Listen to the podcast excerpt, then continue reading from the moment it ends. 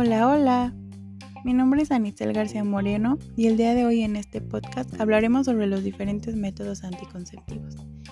Es importante recalcar que existe una gran variedad de ellos, pero también es muy importante acudir a una valoración ginecológica para que el médico te recete lo que sea más oportuno para ti. En primer lugar tenemos al condón, tanto masculino como femenino.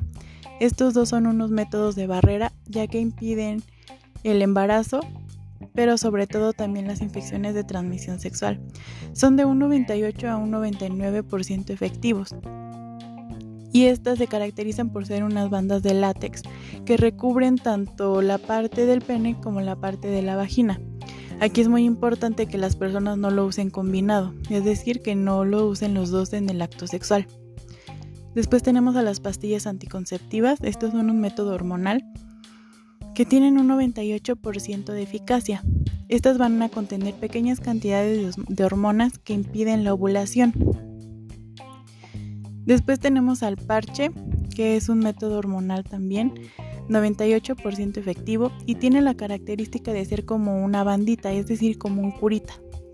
Este se va a pegar ya sea en el glúteo, en el abdomen, en el brazo o en la espalda y va a, liberar pequeñas hormonas que van a ser transmitidas desde la piel al torrente sanguíneo para impedir la ovulación. Después tenemos al DIU, este es el dispositivo intrauterino, es decir, que se coloca dentro del útero, este lo colocan normalmente los médicos con un aparato especial. Es un método hormonal que tiene una eficacia del 99% y este se caracteriza por ser flexible y de plástico. Como ya lo habíamos mencionado, es hormonal e impide la ovulación. Este va a durar aproximadamente de 3 a 6 años en el útero, pero es muy importante estar yendo chequeos cada 6 meses para saber cuál es la posición en la que se encuentra, ya que si este se mueve, pues puede fallar y podemos tener un embarazo no deseado. Después tenemos el implante subdérmico. Este también es un, un método anticonceptivo hormonal. Este es como si fuera un popotito que se pone en, el brazo y también va a liberar una pequeña cantidad de hormonas impidiendo la ovulación. Este su gran ventaja es que dura 5 años, pero tampoco es muy apto para todas las mujeres ya que puede causar diferentes efectos adversos, ¿no? Pues como, como todos los métodos anticonceptivos excepto, el, excepto los condones. Después tenemos a la inyección hormonal. Esta es 97% efectiva y vamos a tener dos presentaciones, la que se aplica mensualmente y la que se aplica cada tres meses. Esta igual va a impedir la ovulación en la mujer. Y después tenemos al anillo vaginal, también es un método hormonal de 98% efectivo. Este anillo se va a colocar a través de la vagina y va a liberar lentamente la hormona progestina y estrógenos que va a impedir a los ovarios que liberen los óvulos. Después tenemos al diafragma, este es un 98 a 94% efectivo, como vemos ya está bajando la eficacia de estos. Este diafragma se va a colocar en la vagina que va a contener un espermicida y bueno, ustedes se, preguntarán qué es un espermicida, ¿no? Bueno, pues un espermicida es una sustancia em, capaz de neutralizar o, matar a, a, los espermas y que estos pues bueno puedan llegar hasta, hasta el óvulo para ser fecundado. Y bueno, este diafragma se coloca dentro de la vagina y es un método también que va a impedir que los espermatozoides ingresen al útero por el espermicida que contiene este. Después tenemos a la esponja anticonceptiva, que este es un 76% efectiva. Ya es muchísimo menos, es decir, que hay un rango mayor de poder quedar embarazadas.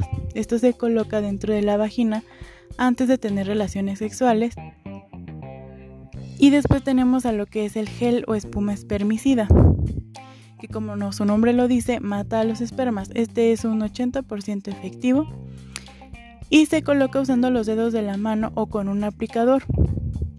Este se va a colocar 10 minutos antes de la relación sexual y el efecto continúa por medio de alrededor de unos 60 minutos.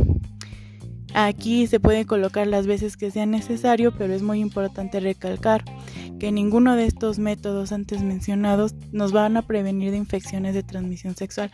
Por eso es muy importante que aunque nosotros em, consumamos pastillas, nos inyectemos hormonas, tengamos el DIU, nos pongamos el diafragma, el parche y todo eso, pues también utilicemos el método de barrera que nos va a prevenir tener una, una infección de transmisión sexual.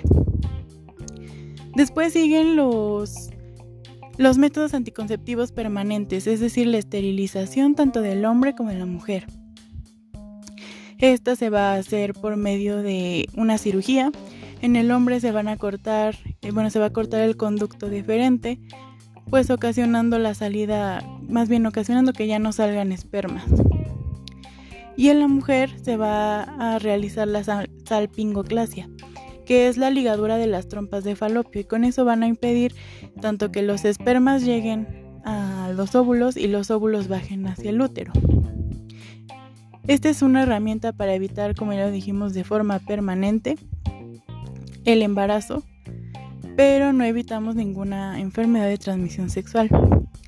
Por eso es muy importante utilizar el condón, ya sea femenino o masculino, asistir al médico para que él nos recomiende qué método anticonceptivo es, es el mejor para nosotros por medio de estudios y estar yendo a los chequeos constantes para descartar infecciones o alguna enfermedad que nos haya estado ocasionando.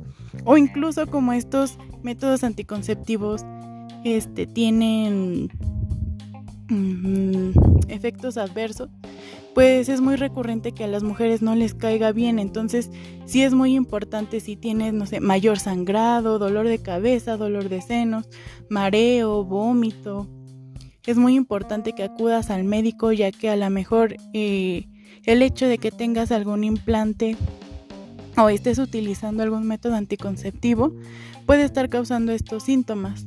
Sin embargo, el médico te tiene que valorar y de acuerdo a las necesidades que tú tengas, ya sea que te cambie el método y te ponga uno adecuado para que ya no presentes tantos síntomas. Bueno, pues el día de hoy fue todo. Muchas gracias por su atención. Nos estaremos viendo en otro, en otro episodio. Y que tengan una linda tarde.